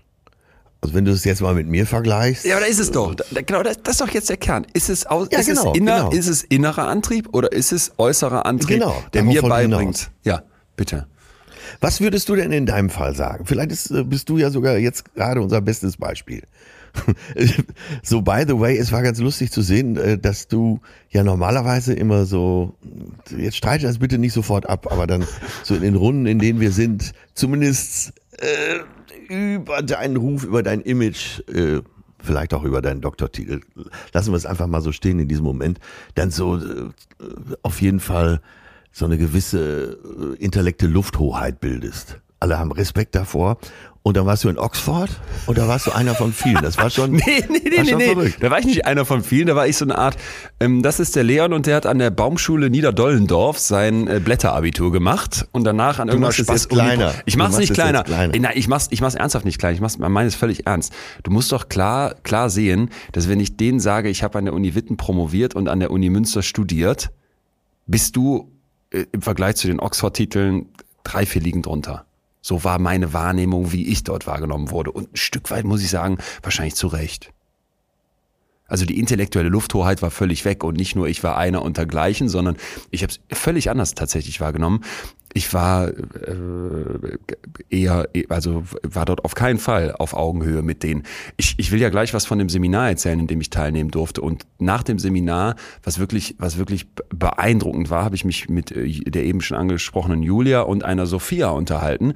Und die Sophia, Ja. die sprach ein Englisch, wo ich dachte, boah, so viele Fremdwörter und krass, die ist ja gerade mal Anfang 20 und dass die sich, dass die schon so viele Fremdwörter in ihrer Sprache kennt, Wahnsinn und, und äh, wie, wie locker die auch damit umgeht. Und dann irgendwann stellte sich raus, die ist aus Polen. Das ist nicht mal ihre Muttersprache. Aber ich weiß nicht, ein geschultes Ja, ja. Ohr wird das wahrscheinlich sofort hören. Aber meins nicht, nicht nur im Ansatz nicht, sondern kein bisschen. Und da merktest du so, äh, für, für, für die war ich nicht nur völlig Luft, sondern es war völlig klar, das ist äh, irgendeine irrelevante Person, die hier auch gar nichts gerissen hat und auch wahrscheinlich nichts reißen könnte, weil sonst wird er ja hier auch in Oxford studieren dürfen. Darf er aber nicht, weil er ist nicht so schlau. Spiegel, Bestseller 1, ausverkaufte Tournee, Es zählt nichts. gute. Abschlüsse. äh, Du lenkst, du lenkst uns aber deswegen ein Stück weit, wir müssen kurz zurückkommen zu der ursprünglichen Frage, nämlich Ja, dessen, ja. ähm, was kann jetzt eigentlich intrinsisch einen motivieren, Leistung zu liefern und was ist extrinsisch? Und ich würde jetzt an meinem persönlichen Genau, Beispiel sagen, es ist es ist sicherlich ein hoher extrinsischer Anteil dabei. Und ich habe hier auch schon mal erzählt, dass ich mit meinen Eltern dazu schon mal gequatscht habe und die auch gesagt haben, ja Leon, wir sind da, äh, vielleicht gibt es so einen Punkt, wo wir ein bisschen unsicher sind nach dem Motto, ich glaube, dass Eltern sich das immer fragen, was haben wir eigentlich in der Erziehung äh, falsch oder richtig gemacht, dass wir dir vielleicht da irgendwie mitgegeben haben, dass du dich zu sehr stresst. Da habe ich gesagt, nee Leute, da will ich euch echt, ähm, echt aus der Schussbahn nehmen, weil das mache ich gerne selber und das äh, macht mir riesige Freude. Vielleicht ist es ein bisschen zu viel, aber das sind ja auch genau die Punkte, wodurch ich für mich Ja. merke, dass ich vorwärts komme und Dinge ja auch umsetze. Ne? Also ich glaube, dass ganz viel von dem, was, was du gerade vielleicht auch aufgezählt hast, was ich für mich schaffen konnte, daran liegt, dass ich dann vielleicht auch eine hohe Leistungsbereitschaft von mir abverlange. Hast du, Unbedingt. Und jetzt geht's ja darum, und das willst du ja, glaube ich, jetzt rausstellen, äh, kommt sie von außen, wie weit kommt sie von außen, wie weit kommt sie von innen, oder? Ja, genau. Ja, dann Und da, leg mal los. Nee, nee dazu, dazu kann ich dir nicht einfach nur etwas antworten. Dazu müssen wir uns äh, erstmal klar machen, dass es unglaublich individuell ist. Aber ich habe ein paar Sachen für dich gefunden, die äh, dabei wirklich interessant sind. Erstmal der Ja. sogenannte Need for Achievement. Deswegen auf Englisch, weil es so ein feststehender Begriff auch in der Psychologie ist, so eine Art Leistungsbedürfnis. Das ist etwas, was in der Forschung als sehr menschlich betrachtet wird. Ne? Wir wollen Ja. wirken, leisten, wachsen. Und du hast ja sicherlich schon mal von Maslows Bedürfnispyramide gehört. Ich meine, du hast sie auch schon öfter Ja. zitiert. Da ist ja, Ja, ja. äh, bekannt, dass es quasi so verschiedene Ebenen gibt. Also das Fundament deiner Bedürfnisse ist erstmal sowas wie Nahrung, Kleidung, Unversehrtheit. Ich brauche dann als nächstes vielleicht ein Dach über dem Kopf, was zu essen und so Ja, weiter. ja. Aber die Spitze der Pyramide dessen, was so deine Bedürfnisse sind, ist der Drang, im Leben etwas zu bewegen, sich selbst zu verwirklichen. Ich möchte spüren, dass ich eine Wirkung habe. Und Ja, aber der eine doch mehr und der andere weniger. Genau. Es gibt ja auch Leute, die, Genau. die wollen gar nicht, die wollen gar nichts. Total. Die wollen einfach nur klarkommen. Total. Ich wollte nur darauf hinaus, dass so Ja. äh, es eben ein mehr oder weniger gibt, dass ein Mensch jetzt sagt, ist mir alles völlig egal, ne? Das ist nicht gegeben. Und es zieht ja auch eine, ähm, wenn man jetzt den, den David McCle- McClellan mal fragt, das ist ein US-amerikanischer Verhaltens- und Sozialpsychologe, der sich sehr viel mit Motivation beschäftigt hat. Es, es lässt sich ja auch etwas daraus ziehen, Dinge zu tun, die vielleicht erstmal nicht ganz einfach sind. Also der sagt, wir haben so eine affektive Befriedigung. Das fühlt sich gut an, wenn du etwas bewältigst, das irgendwie schwierig ist. Oder aber wenn du dich mit der Verbesserung von bestimmten Dingen und auch von dir selbst auseinandersetzt. Also vorwärts zu kommen, was, was vielleicht auch im Vergleich mit einem gewissen Leistungsstandard dann bedeutet, ich muss eben eine Schippe drauflegen, schafft das dann aber auch, fühlt sich erstmal gut an. Aber ist man dann nicht schon in so einer Elite unterwegs? Mag sein, aber wir kommen ja jetzt von der Frage, Ja. ist es grundsätzlich in mir drin, etwas schaffen zu wollen? Und da müssen wir Genau, schon sagen, es genau. gibt eine intrinsische Motivation. Es ist jetzt nicht einfach nur so, dass ich sagen kann, alles kommt da nur von außen. Der Mensch aus sich heraus will schaffen und wirken. Okay, verstehe ich. Auch ähm, ähm, jetzt für uns alle, wenn wir mal eine Brücke schlagen zur Kindheit oder überhaupt zu Kindern. Kinder sind immer explorativ. Also die wollen immer erforschen, erkunden. Und bei einigen geht's vielleicht verloren, äh, andere behalten das oder steigern das sogar. Aber darauf kann man sich, glaube ich, einigen. Da würdest du mir doch recht geben, dass Kinder immer äh, erkundend sind, oder? Ja, und das sind sie aus gutem Grund. Das Gehirn von dir muss ja anfangen, diese Welt zu verstehen, ne? muss begreifen, wie sie funktioniert. Es gibt dazu einen, unglaublich, einen unglaublich schönen Ausdruck von Freud, nämlich, dass es das Kind nicht gibt, sondern nur das Kind und die Mutter. Das Kind am Anfang ist ja völlig hilflos, sitzt da und muss jetzt nicht nur Nahrung bekommen und Wärme, sondern es muss auch lernen, wie Leben geht. Und dafür muss es sich umgucken und dann natürlich, in dem Fall jetzt Freud hat das auf die Mutter reduziert, auf die Mutter gucken, was macht die, was bringt die mir bei, wie gehe ich hier um. Und in diesem Moment ist das Kind darauf angewiesen, neugierig zu sein, zu explorieren. Was macht die Mama, wenn ich hier was vom Tisch fallen lasse? Was passiert, wenn Ja, ich hier am ja. Mobile ziehe? Ne? Was passiert, wenn ich lache? Lacht dann auch jemand? Was passiert, wenn ich weine? Oh, guck mal, dann kommen die angelaufen. Also dieses Explorieren bedeutet Hirn ausbilden. Ja. Genau, da hast du vollkommen recht, ja. So, und äh, da, von da aus müssen wir eben weitergehen. Und dann gibt es Menschen, die in ihrem Leben das beibehalten, in stärkerer oder nicht so starker Form. Es gibt Menschen, äh, die vielleicht auch aus Resignation vieles davon verlieren und nichts Neues mehr ausprobieren wollen. Äh, hatten wir ja hier auch schon öfter, dass äh, speziell mich alte Menschen beeindrucken, die das immer noch beibehalten, die mit 80 immer noch so explorativ sind. Und ähm, naja, äh, es geht ja darum, dass wir hier ausloten, was ist äh, intrinsisch, was ist extrinsisch. Oder? Ja, aber für mich erstmal nur als Startfrage, weil wir erklären wollen, warum sind wir vielleicht auch so eine Leistungsgesellschaft, ne? Und da könnten wir jetzt, wenn wir verstanden haben, okay, grundsätzlich liegt schon ein Antrieb in uns, motiviert zu sein, auch ein Stück weit Leistung zu liefern. Also es ist, ist im Mensch drin, er lebt davon. Gleichzeitig aber die große Frage nach dem, nach dem zu viel und nach dem Kippen. Und da habe ich mal ein paar Daten nochmal für dich zusammengesucht, die einfach aus Ja. meiner Sicht äh, einiges aufmachen. Nicht alles, aber die doch eine, eine, eine Relevanz haben.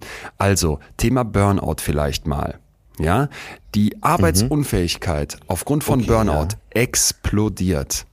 Also ich habe Ja, mal die AOK-Daten mir angeguckt, da gab es 2005 13,9 Krankheitstage pro 1000 Mitglieder bei der AOK. 2005.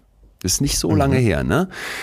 Ja, 14 ja. Jahre später, 2019, sind das nicht mehr 13,9 Tage, sondern 129,8.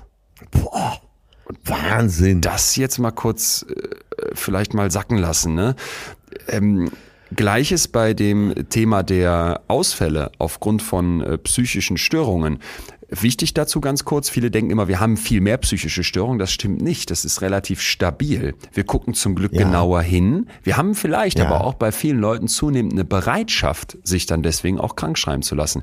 Also von 2010 bis Ah, 2020 nahm die Zahl der Fehltage aufgrund von psychischen Erkrankungen um 56 Prozent zu.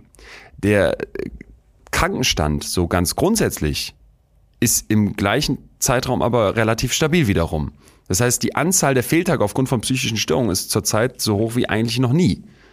Und die durchschnittliche Dauer, die dann aufgrund von Ja. psychischen Beschwerden auch äh, jemand krankgeschrieben ist, ist auf Rekordniveau, hat ein Rekordniveau erreicht.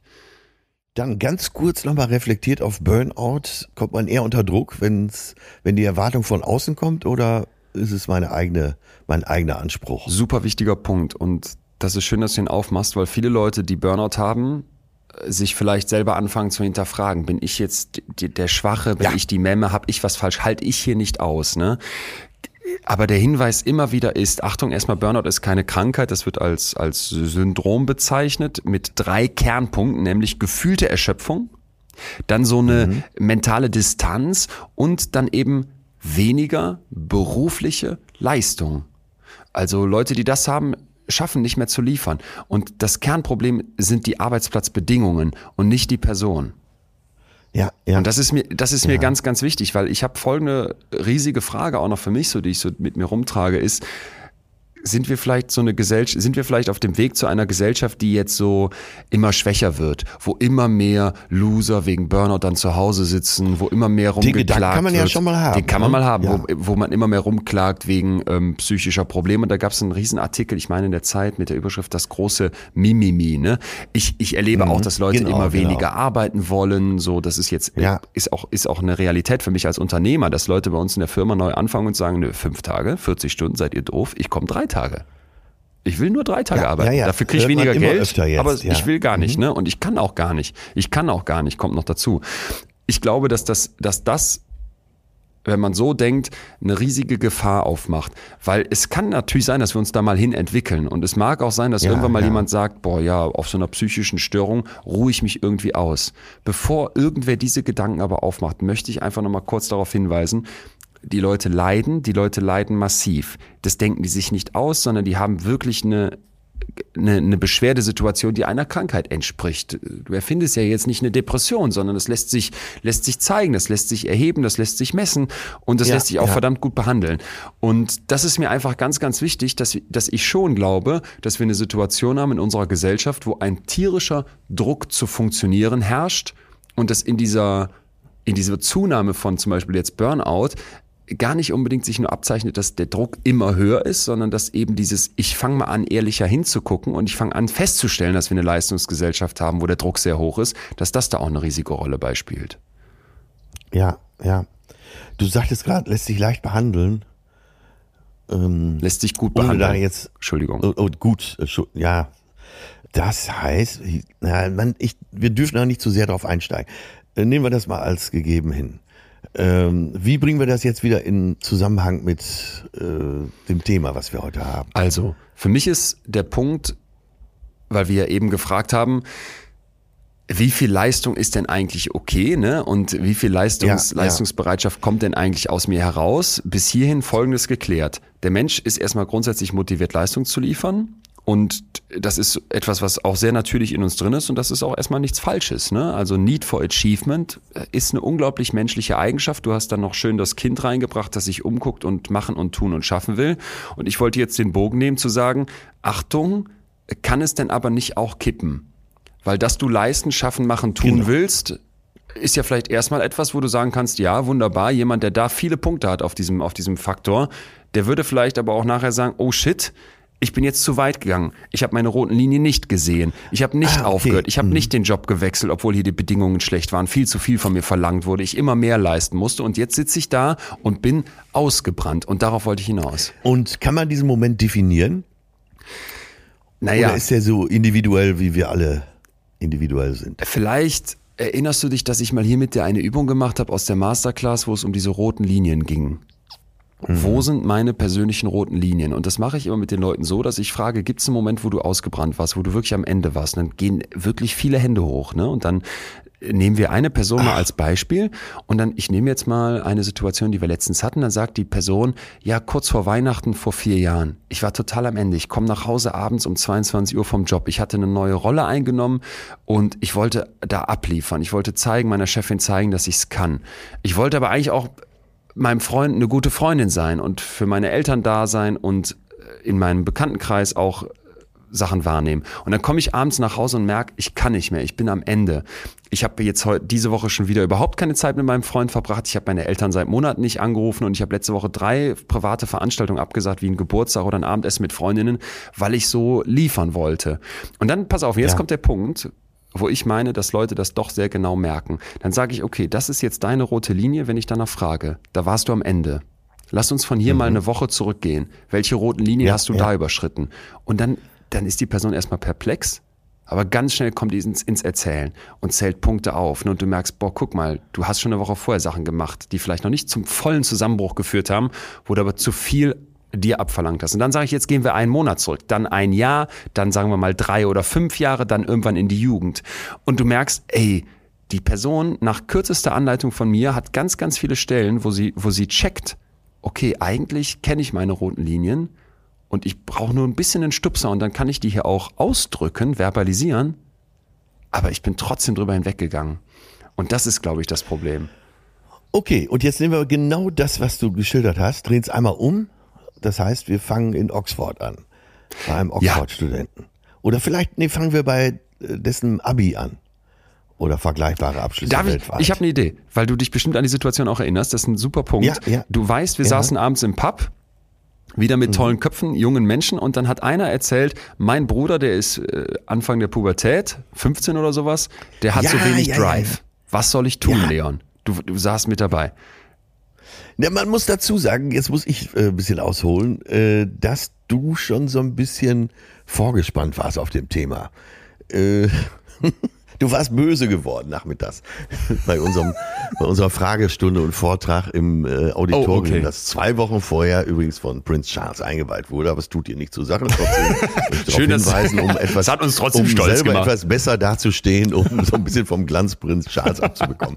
Ich bin ja quasi der deutsche Prinz Charles. So, auf jeden Fall, ähm, die Fragestunde entwickelte sich auch in Sachen äh, Leistungsbereitschaft und so. Und äh, ich merkte, dass neben mir ein gewisser Dr. Leon Winscheid unruhig wurde.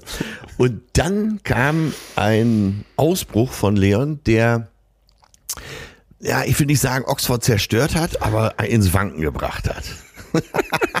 Und zwar hat er so einen typischen äh, weiteren Lebensweg eines Absolventen geschildert. So guter Abschluss Oxford, also äh, geht dieser Absolvent eventuell, so hat es Leon ausgedrückt, zu McKinsey, der weltweit größten Unternehmensberatung und äh, Platz eins auch nicht mehr zu erschüttern.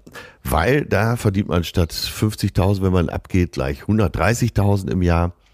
Ähm, und man sah in einigen Gesichtern im Auditorium, dass sie genau das schon vereinbart hatten, dass sie bei McKinsey schon unterschrieben hatten.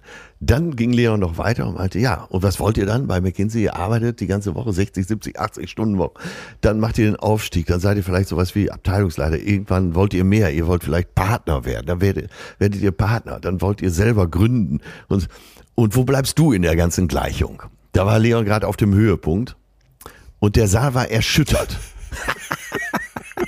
Und dieses Thema zog sich danach dieser Veranstaltung dann weiter, äh, eben auch bis in die Pubs.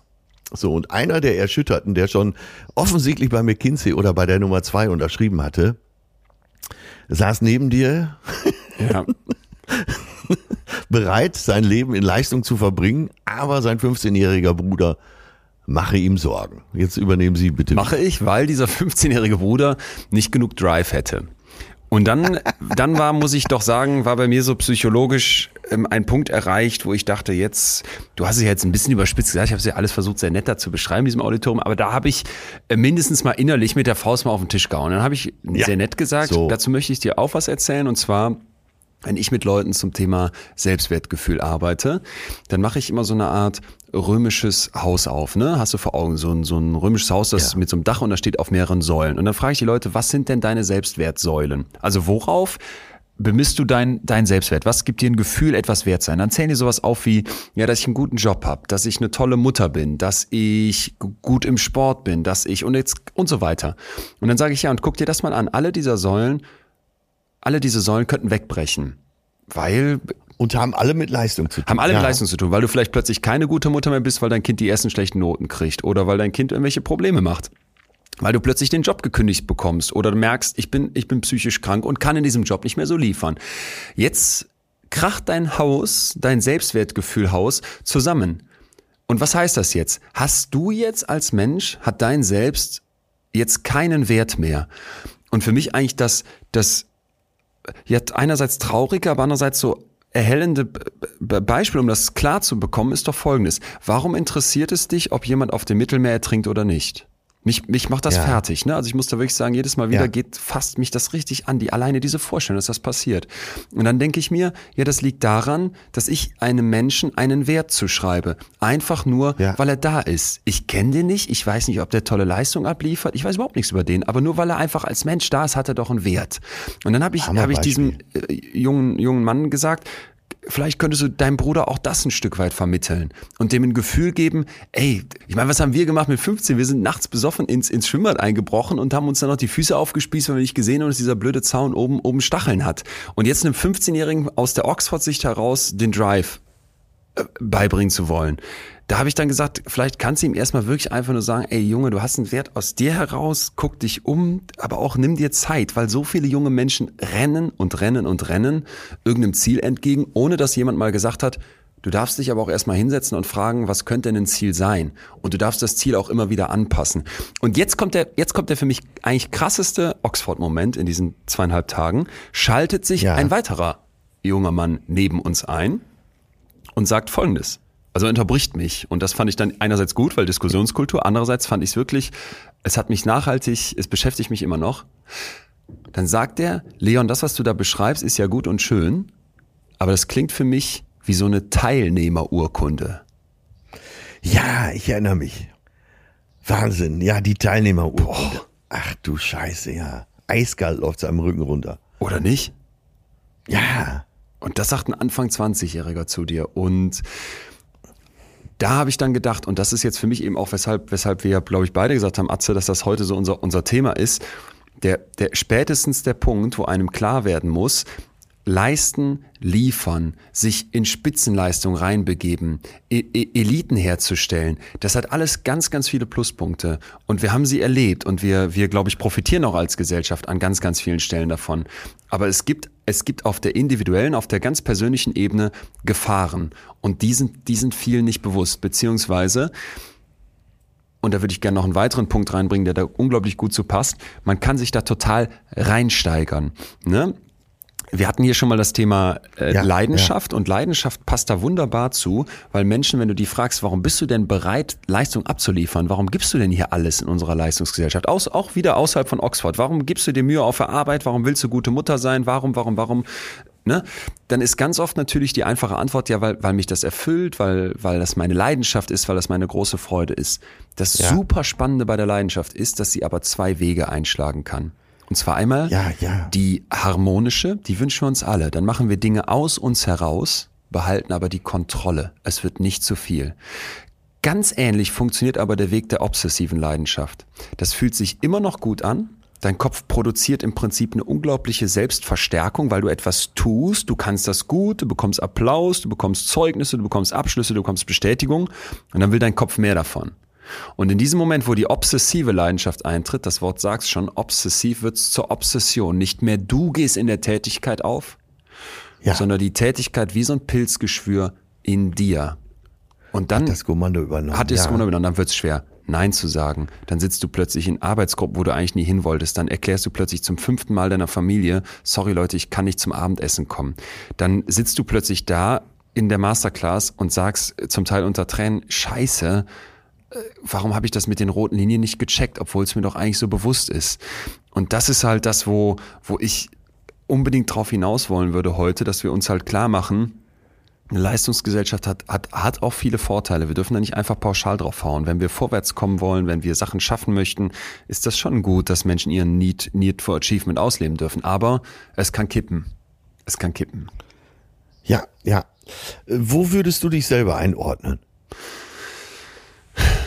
Mit, mittlerweile ähm, immer noch im, äh, im, ja, ich sag jetzt mal im Extrembereich, was dieses Machen, Tun, Schaffen, Wollen anbelangt. Das will ich nämlich weiterhin und ich, ich brenne für die Sachen und mache das gerne. Und jetzt kommt aber der, der Punkt, man kann das in gesunder Form.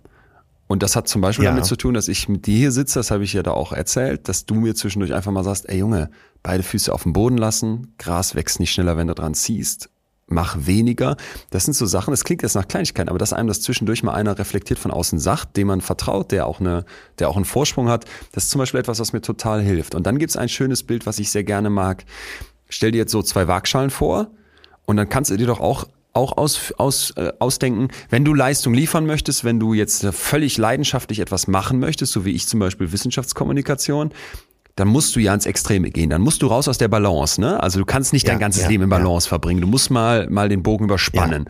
Aber, und das ist jetzt der, das Bild mit der Waage, wenn du das tust, und zwar selbstbewusst, nicht selbstbewusst mit breiter Brust, sondern bewusst für dein Selbst und Ausgleich schaffst, in die andere Waagschale wieder Sachen reinlegst und damit meine ich nicht einfach nur äh, Sport machen, damit du wieder besser funktionierst, frei nehmen, damit du nächste Woche wieder mehr leisten kannst, sondern dieses Menschsein und ich darf auch mal Sachen machen, die nichts mit Leistung zu tun haben und ich muss auch nicht immer perfekt abliefern und ich darf auch Fehler machen und ich bin mir vielleicht auch bewusst, dass das zu viel werden kann und achte darauf, dann kann ich Ja, quasi, kann ich mich in den Extrembereich reintrauen, ohne dass ich ausbrenne. Und da, ich glaube mittlerweile, dass ich da immer mehr bin. Wenn du eben auch ein Bewusstsein dafür hast. Ja. Genau, und es gibt ja auch den anderen Bereich. Äh, ich habe mit Wolfgang Busbach, der äh, in der Quizshow eben auch war, aber lange eben Mitglied des Bundestags war und viele Ausschüsse vorgesessen hat, vielen Vor Ausschüssen vorgesessen hat. Äh, der ist ja auch nicht mehr ganz der Jüngste und mit dem habe ich auch genau darüber gesprochen, weil wir ja eben jetzt nach Oxford fuhren. Und der meinte, mittlerweile, wie gesagt, ist ja nicht belegt, ist seine Ja, eigene Meinung. ja. Er sagt, mittlerweile sehe ich äh, bei meinen Kolleginnen, Kollegen, ähm, ob die noch arbeiten oder nicht. Woran sieht Am man Gang, das? An der Körperspannung, sagt er, sehe ich das. Äh, aber auch so, wie die sich geben. Ach. Und ähm, ich glaube ihm. Ich glaube ihm. Das, äh, natürlich, er ist ja ein schlauer Kerl. Er sagt, das haut nicht zu 100 Prozent immer hin, aber überwiegend habe ich recht, wenn ich nachfrage. Und da haben wir wiederum die ein, andere Seite. Du hast ja gesagt, du, äh, um vorwärts zu kommen, um dein Bedürfnis nach äh, Wissenschaft und Wissenschaftskommunikation zu befriedigen, musst du dich manchmal in den Extrembereich begeben, äh, auch arbeitstechnisch. Und das andere Extrem ist eben, du bist äh, retired oder äh, hast sonst keinen Bock, keinen Bock zu arbeiten. Dann bist du vielleicht unterfordert. Das gibt's ja auch. Ne? Und dann, dann lässt die Spannung im Leben ja auch nach. Und es geht, glaube ich, darum, da einen richtig schönen oder für sich selber gesunden empfunden, gesund empfundenen Mittelweg zu finden. Ja. Ja.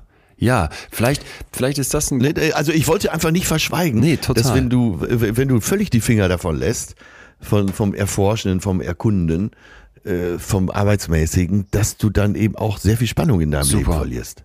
Super. Absolut. Und vielleicht ist das ein guter Ja. Moment, um mal diese, diese, diese Mission, die wir ja heute auch für uns haben, nämlich gut leben in der Leistungsgesellschaft, nochmal, noch mal mehr mit, mit Praxis zu füllen. Und da haben wir, glaube ich, eine ganze Reihe von Punkten auch schon genannt, aber vielleicht geben wir nochmal so eine kleine Liste am Ende hier in der gewohnten Manier dazu. Mein erster Punkt, da muss ich noch eine kurze Geschichte zu erzählen aus Oxford, weil die, weil die mich so begeistert hat, aber auch diese Ambivalenz aufmachte. Du hast eben angesprochen, Ja. ich durfte in so ein Seminar mitgehen, ne? Anfang 20-Jährige. Es geht um Rechtswissenschaften und in dieser Stunde jetzt um die große Frage, sollte man Prostitution illegalisieren? Ja, oder nein? Und dann kommt die Professorin rein. Die Leute sitzen an fünf Gruppentischen. Es sind, ich sag jetzt mal, 30 Frauen in dem Seminarraum und ein Mann und ich. Also der eine Mann war eh da als Studi, aber die anderen Männer haben da scheinbar keinen Bock drauf, sich mit Prostitution beziehungsweise Feminismus im Recht auseinanderzusetzen. Das war das größere Oberthema. Ja, ja. Die Klasse divers, wie man sich nur vorstellen kann, verschiedenste Länder offenbar, verschiedenste, sowieso verschiedenste Hautfarben und ganz unterschiedliche Hintergründe auch. Und dann kommt diese Professorin rein und sagt, Tisch eins, ihr argumentiert dafür, dass man das äh, illegalisiert. Tisch zwei, ihr argumentiert dafür aus rechtlich praktischer Sicht. Tisch drei, ihr sucht den Mittelweg, einen Common Ground. Tisch vier, ihr seid dagegen aus juristischer Sicht. Tisch fünf, ihr seid dagegen aus juristisch praktischer Sicht verlässt eigentlich nach diesen drei Sätzen wieder den Raum, sagt, ich hole noch kurz meinen Laptop und jetzt dachte ich, ja gut, ja. wie im deutschen Biounterricht, lehnen wir uns erstmal jetzt zurück und labern, wie das Wochenende war, ne? Und vielleicht hat einer noch einen Kaugummi oder sowas. Nein, alle Laptops raus und es ging sofort los mit Tippen und Machen und Tun. Jetzt fingen die an, in diesen Runden da zu diskutieren. 15 Minuten Zeit. Die Professorin hatte vorher gesagt, egal was deine Meinung ist, du musst gleich voll die Meinung deines Tisches vertreten. Und dann kommt die wieder und die Leute haben alles getippt und gemacht und dann ist jetzt keine Zeit für, wer hält denn jetzt hier den Vortrag und da wird der eine Streber ausgewählt, weil alle im wirklich positivsten Sinne hier gemeint Streber sind an diesem Tisch und dann muss irgendwer vortragen. Und jetzt tippt der gesamte Saal mit. Also du hörst es an allen Laptops klackern. Und in einer Geschwindigkeit, ich dachte, ich könnte schnell tippen, die können Lichtgeschwindigkeit tippen. Pass auf, das krasseste ist jetzt, in dem Moment, wo jemand etwas Dummes sagt oder nicht mehr ganz so schlau ist, wird das Tippen erst langsamer, und dann hört das auf. Aber die Person redet noch und ich dachte, boah, wie viel Stress kann man eigentlich bekommen? Weißt du, du merkst so richtig, okay, jetzt fange ich an, was Dummes zu sagen und die nicken zwar alle noch nett, aber die tippen nicht mehr mit. Und das Krasse war für mich in diesem, in diesem Raum. Du weißt, ich habe schon mal eine, eine, ganze Reihe von Sexworkerinnen und Prostituierten, die sich ja, zum Teil so, ja, zum Teil so bist nennen. du doch Experte. Ich habe gedacht, ich bin Experte, ich kenne mich du aus. Du hättest da dozieren sollen. Ich hätte da dozieren sollen. Nein, Atze, nein. Und das war, das war eben das, was jetzt in die praktische Seite uns auch helfen kann. Diese jungen Frauen haben in einer Geschwindigkeit mitgedacht. Die haben in einer Geschwindigkeit antizipiert, was gleich noch wichtig werden könnte. Die haben in einer, in einem, in einer Allumfänglichkeit die verschiedenen Perspektiven diskutiert, die Gegenseite sofort verstanden, die hatten alle Pro, alle Kontra-Argumente sofort parat. Ich saß da nur und dachte, ich brauche mich nicht zu melden, ich brauche mich nicht zu melden. Alles, was ich mir in stundenlanger Arbeit mit kleinen Anekdoten in meinem lahmen Hirn, das nur über Erzählungen begreifen kann, zusammengearbeitet habe, erschließen die sich hier gerade in Minuten. 15 Minuten waren das für diese Diskussionsvorbereitung. Dann kommt die Professorin rein, jeder Tisch hat vier Minuten und dann geht das Schuss, Schuss, Schuss mit den Argumenten hin und her. Wie gesagt, in einem Speed und einer Intelligenz, die messerscharfer. Und das hat mich so fasziniert, weil du wirklich das Gefühl hattest, äh, es ist, es ist ein Stück weit legitim, dass solche Köpfe dann nachher die, die, die Welt bestimmen, hatte ich so ein bisschen Eindruck. Nicht bestimmen im Sinne von diktatorisch, sondern dass, wenn jemand im EU-Parlament eine Diskussion führen sollte, wie sollen wir in den Ländern hier die mit Prostitution umgehen, dann würde ich mir wünschen, ja. dass welche von denen mit am Tisch sind, weil die schlau sind, weil die unglaublich schnell denken, weil die unglaublich gut diskutieren können. Achtung, Thema ja, Balance. But, ja, ja, ja. Es gab keine Stelle, wo mehr mitgeschrieben wurde, wo das Interesse noch mal größer wurde, als es plötzlich von einer Studentin nachgefragt um die Abschlussprüfung ging. Oh, oh, oh. Und das oh. war interessant, weil ja. Und da sind wir jetzt bei dem, das wollte ich jetzt ja hier die, die Tür aufmachen zu praktischen Tipps. Frag dich, warum du etwas machst. Das ist für mich eine ganz zentrale, ganz zentrale Frage. Mache ich das für mich, weil es mich interessiert, weil ich hier vorwärts kommen möchte? Oder ist es ein ich muss abliefern, ich muss Noten schaffen, ich muss meiner Chefin gefallen, ich muss meinem Partner was abliefern, ich muss meine Eltern zufriedenstellen. Und wenn du darauf nicht klare Antworten hast, dann ist das ein, Hin ein Hinweis, du hast dich das zu lange nicht gefragt. Und wenn du darauf zu viele extrinsische Antworten hast, nämlich die anderen sind es eigentlich, dann sage ich, ist die Wahrscheinlichkeit hoch, dass du in diese gefährliche Leistungsbereitschaft reinkippst. Da sind wir doch genau an dem Punkt, an der Antwort, auf unser heutiges Thema. Das ist doch genau das, was du dich fragen musst. Wofür machst du es? Machst du es für dich oder für den und den und den? Für Eltern, für Umfeld, für Ansehen? Ähm, wir hatten es ja schon mal in kleinerer Runde besprochen, wie viele Menschen in, allein in Deutschland werden Arzt, Ärztin, ja. weil das so ein hohes soziales Ansehen hat und nicht aus einer äh, Helferposition heraus. Nicht aus hehren Gründen, sondern einfach nur, weil es ein hohes soziales Ansehen hat. Auch ganz wichtiger Punkt. Äh, das betrifft natürlich auch dein Umfeld, aber überhaupt äh, unsere Gesellschaft, dass du was erreichen willst, um dein Selbstwertgefühl äh, zu stärken. Mhm. Was wäre ich denn? Ich habe tatsächlich, ich habe einen Bekannten in Münster, der ist Arzt, äh, der hat auch promoviert, der hat eine sehr große Praxis. Ich sage jetzt mal nicht welcher Fachbereich, sonst wissen alle gleich Bescheid. Und ähm, der ist äh, über 60 und ich habe ihn gefragt, mal, weil er immer sehr, sehr gut verdient hat. Mhm. Und der hat, äh, der hat schon ein ziemlich großes Vermögen. Warum hörst du nicht auf? Und da hat er mir ganz ehrlich gesagt, wer wäre ich dann noch in Münster? Jetzt bin ich der Doktor so und so, der den Leuten hilft. Leute kommen zu mir, wollen was von mir. Wenn ich aufhöre, bin ich Privatier und keiner interessiert sich mehr für mich. Jo.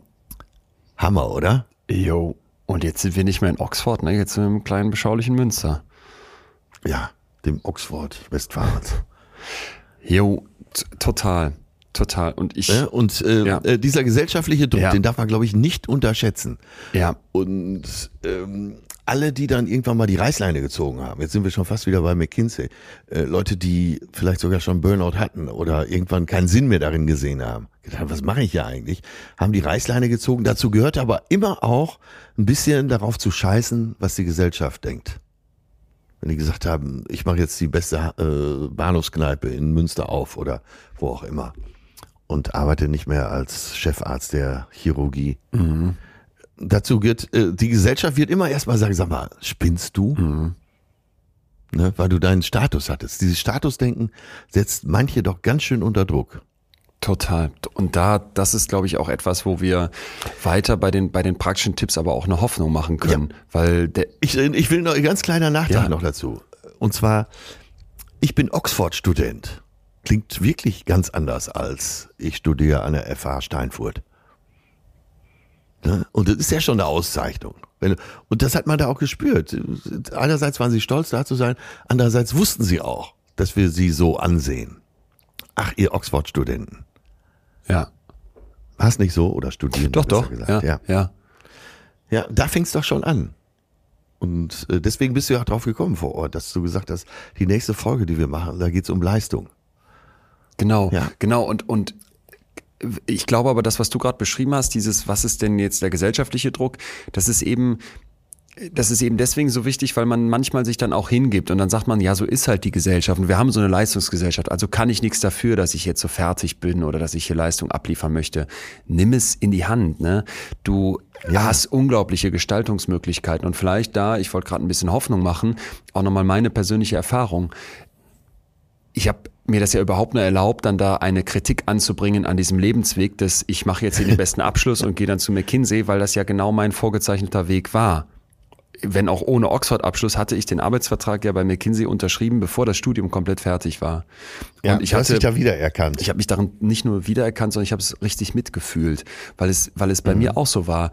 Es war der Anspruch, das wurde mir bei McKinsey am Anfang so erklärt, dass wenn ich dort anfange, ich mit Leuten, die ich dann beraten solle, mithalten kann, die zehn Jahre den Beruf machen.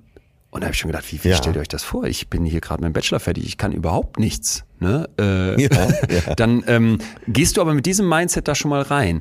Dann wurde äh, mir noch erklärt, okay, wir, ähm, wir erwarten im Prinzip eine unglaublich steile Lernkurve, dass du unglaublich schnell vorwärts kommst. Es war aber auch so, dass wir nach 0 Uhr die Überstunden aufgeschrieben hatten.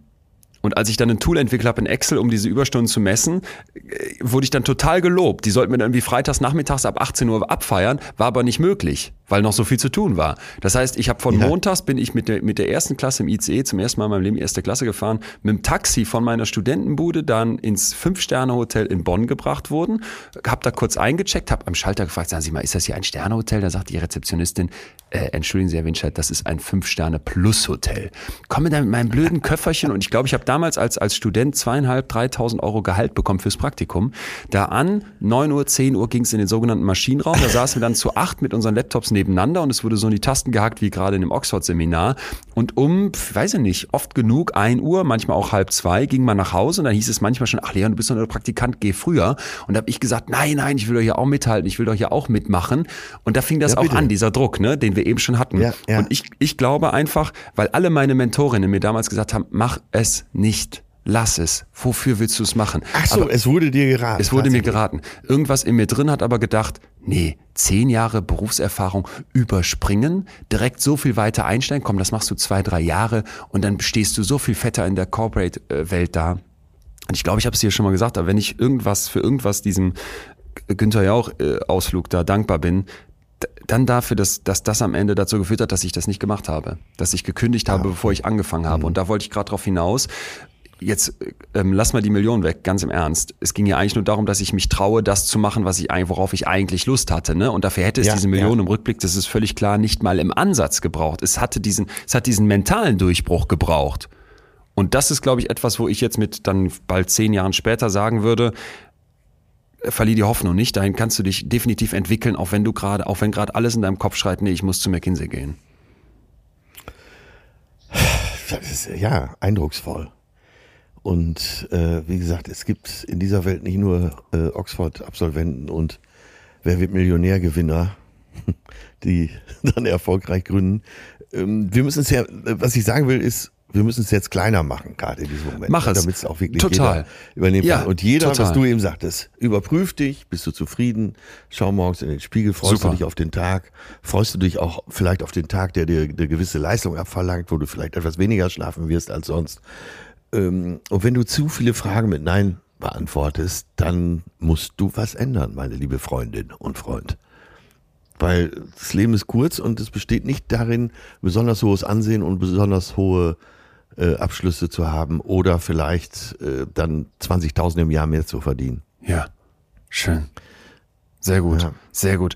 Vielleicht noch ein Gedanke auch, weil du gerade gesagt hast, dass mal, was heißt kleiner Mann? Ich glaube, ich würde es lieber breiter machen nennen, weil auf den ersten Blick wirkt das natürlich toll und erfolgreich, sowas wie McKinsey dann zu machen, aber ich, ich sehe es mittlerweile genau andersrum. Das ist es nicht. Es ist, es ist ein, es ist ein Genau. Fehler in deinem Weg.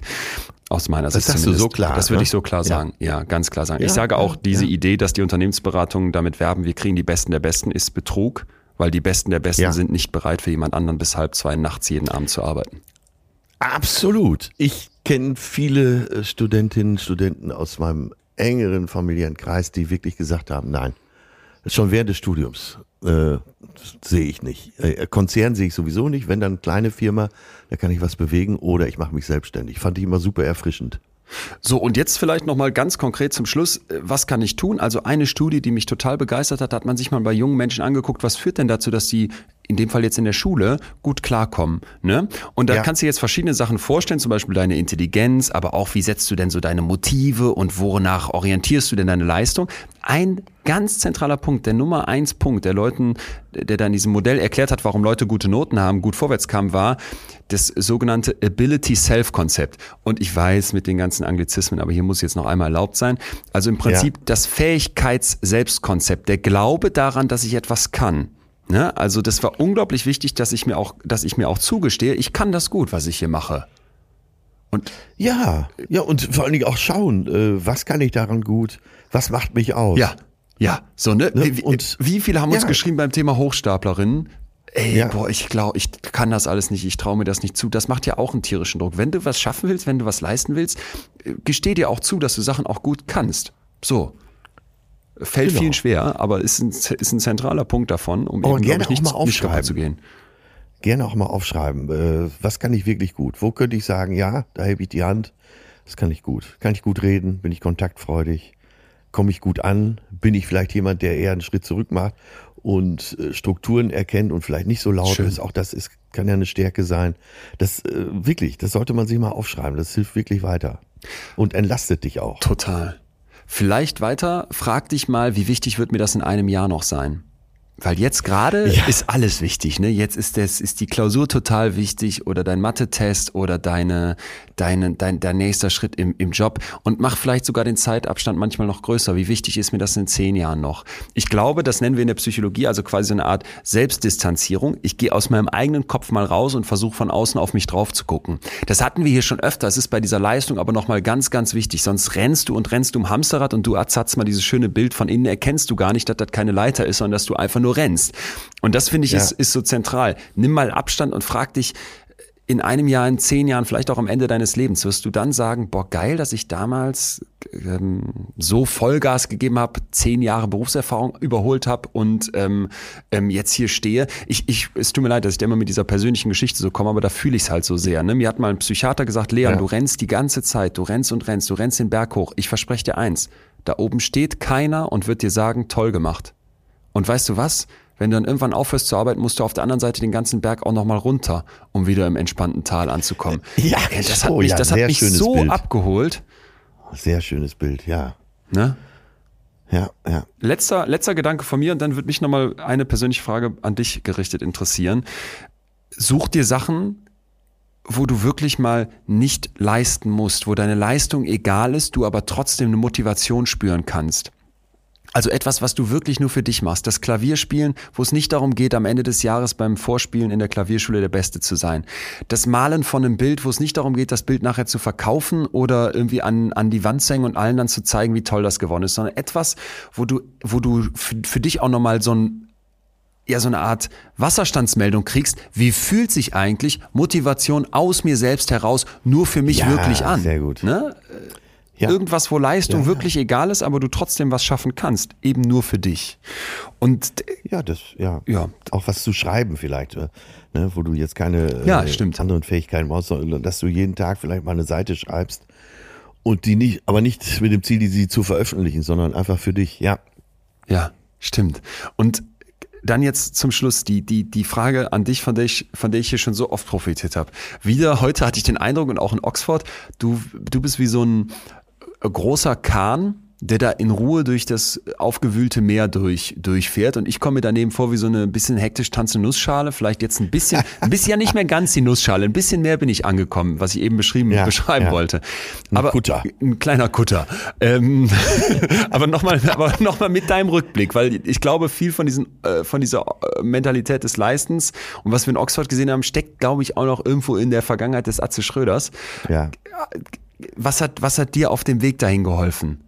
dich davon ein Stück weit zu lösen, weil du bist ja auch nicht nur ein motivierter Typ, sondern ich weiß ja auch, dass dir Leistung was bedeutet und du hast ja, du zählst hier immer welche Erfolge von mir auf, aber deine Erfolge sind daneben ja nochmal einfach Hochhäuser. Wie, wie, wie schaffe ich das? Da nicht, eben nicht unterzugehen mit dem Leistungsdruck, der bei dir doch bestimmt, wenn du da die ersten Arenen voll gemacht hast, die Fernsehshow und so weiter, das, das muss doch maximal gewesen sein. Ach ja, ich, es ist, man könnte es ja schon fast krankhaften Optimismus bei mir nennen. Also erstmal die Motivation war da hinzukommen und ich konnte mich aber an dem Weg immer sehr erfreuen. Vielleicht ist das eins meiner Talente. Wir haben ja eben gesagt, schreibt mal alle auf, was ihr besonders gut könnt und das kann ich besonders gut. Ich konnte mich echt daran erfreuen. Ich weiß noch, wie äh, Töne unserer gemeinsamer Manager gesagt hat, äh, ist verrückt, wie du dich, wie du dich immer wieder darüber freust und wie du das, wie du diesen Weg genießt.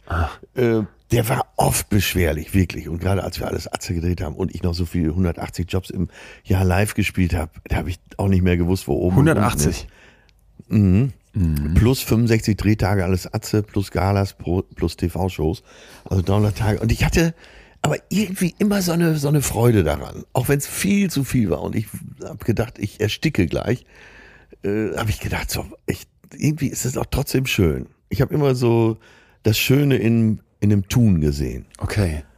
Und, und das hat mir sehr geholfen. Und äh, mit der Zeit lässt man natürlich, äh, entwickelt man einen Blick dafür, wie du das ja jetzt gerade auch machst, äh, was ist eigentlich unnötig und was mir, macht mir weniger Spaß. Das lässt er nach und nach weg. Und äh, jetzt hast du dich ja letzten Samstag noch so ein bisschen über diese Quizshow, ich will nicht sagen geärgert, aber die ist dir passiert. Ja, aber Moment, Moment. Wenn man nicht weiß, wie man Krakelen schreibt und Brandwein mit DT, wie ich das vorgeschlagen habe, da kam ich mir doch sehr dumm vor. ja, und letztendlich war es ja doch eine lustige Episode in unserem das Leben, stimmt, oder? Das stimmt. Und das, das habe ich die ganze Zeit gedacht. Und äh, Wolfgang Busbach äh, hat mir da das Du angeboten. Ähm, ja, die anderen waren ja auch alle sehr interessant. Sabine Heinrich ist ja, ja mehr oder weniger oh alte Gott. Freunde, die dann wieder zu treffen. Größten Props für äh, Sabine Heinrich. Ja, und äh, das alles viel zu viel war und die Organisation vor Ort ein bisschen chaotisch, das ist ja die andere Seite. Aber letztendlich, da habe ich so am nächsten Tag, als es dann nach Oxford, äh, nach London ging, habe ich gedacht, ach, eigentlich auch ein sehr interessanter Tag. Stimmt. Das ist, das ist du schön. Du doch mit dem Jochen, äh, Jochen Bayer noch äh, nach der Sendung zusammen und hast ein Foto gepostet oder geschickt. Und äh, das sah gut aus. Ihr saßt dann einfach zusammen und habt euch nett unterhalten. Wunderbar, oder nicht? Nee, du, du ah, kriegst bei mir auch gerade nochmal, äh, äh, na, wie sag ich, du löst bei mir auch gerade nochmal so voll das Resonieren aus. Es halt gerade in mir, was du sagst, weil dieses, ich, ich habe eine Freude daran, ich glaube, dass Freude ein sehr ehrliches Gefühl ist. Leidenschaft ist ein gefährliches Gefühl, weil es dich im Zweifel hinters Licht führt und dich so sehr kickt, ja. dass du nicht merkst, äh, eigentlich brenne ich gerade aus. Aber ich glaube, so eine wirkliche Freude, eine, eine, eine ehrliche Freude, wie so ein Kind, das, das dich irgendwie ja. anlacht, in sich zu behalten und dann auch immer wieder zu spüren, ist wahrscheinlich ein, ein super, ein super Gradmesser, um für sich zu, zu merken, ich gebe hier gerade Vollgas, aber ich halte mich auch irgendwie in einer, in einer Balance und so funktioniert es für mich ganz persönlich. Mir fällt gerade eine Szene ein in äh, aus Theo gegen den Rest der Welt mit Marius Müller-Westernhagen, wo er so den Loser spielt. Und irgendeine Freundin von ihm hat, glaube ich, das Abi nicht geschafft. Und er will sie trösten und sagt, ach Baby, schau mich an. Ich habe auch kein Abi, aber dreimal Tracker des Jahres nacheinander in Recklinghausen ist auch nicht schlecht. ja. Sag das mal einem, der seinen Bruder, der mit 15 noch keinen Drive hat, vor einen Trecker spannen will. ähm, aber, aber, vielleicht, vielleicht, ähm, wenn du es sagst, das habe ich ja wie gesagt schon oft erlebt, äh, halt das nochmal anders. Atze, Wahnsinn. Ähm, ja du hast vollkommen recht am Anfang. Was ist eigentlich in den letzten paar Tagen schon wieder alles passiert? Ich, ich dachte erst, war doch gar nicht so viel. Jetzt, wo wir uns angeguckt haben, oh Gott, doch, ja, doch, ja. doch. Es war so viel, dass mein Hirn schon wieder gar nicht alles mitnehmen konnte. Gut, dass wir ja. diese Folge haben. Die werden wir uns ins, ins, ins Tagebuch eintragen können und dann immer mal wieder reinhören. Ähm, wie war das eigentlich damals? Bei unserer kleinen England-Klassenfahrt. Ach, herrlich. Wirklich? Nächstes Jahr, nächstes Jahr zerstörst du Cambridge. Also den Loser will ich gar nicht. Wurde es doch erklärt, Nummer zwei. Ganz genau. Okay, mein Lieber, dann ähm, hole ich nochmal die Flöte raus und würde sagen. ah, hör mal, das ist doch die Melodie von Harry Potter. Nee, kennst du das? Habe ich nie geguckt. Ja, total, fand ich immer doof. Harry Potter -Fan. Blöder Hype. Was wollen die alle? Leon, mach's gut. Tschüss, Atze. Tschüss. Au revoir, bis nächste Woche. Das war Betreutes Fühlen der Podcast mit Atze Schröder und Leon Winscheid. Jetzt abonnieren auf Spotify, Deezer, iTunes und überall, wo es Podcasts gibt. Ihr Lieben, gewohnt jetzt mittlerweile ja schon fast das kleine PS hinten dran heute von mir. Und zwar wollen Atze und ich nächste Woche darüber sprechen, wieso es Männern so schwer fällt, in Therapie zu gehen. Sind das wirklich die Männer schuld oder ist die Art und Weise, wie Therapie aktuell angeboten wird und da ist wieder das große Wort, wie die Gesellschaft drauf guckt, vielleicht aber auch genau die Steine, die man eben den Männern da in den Weg legt.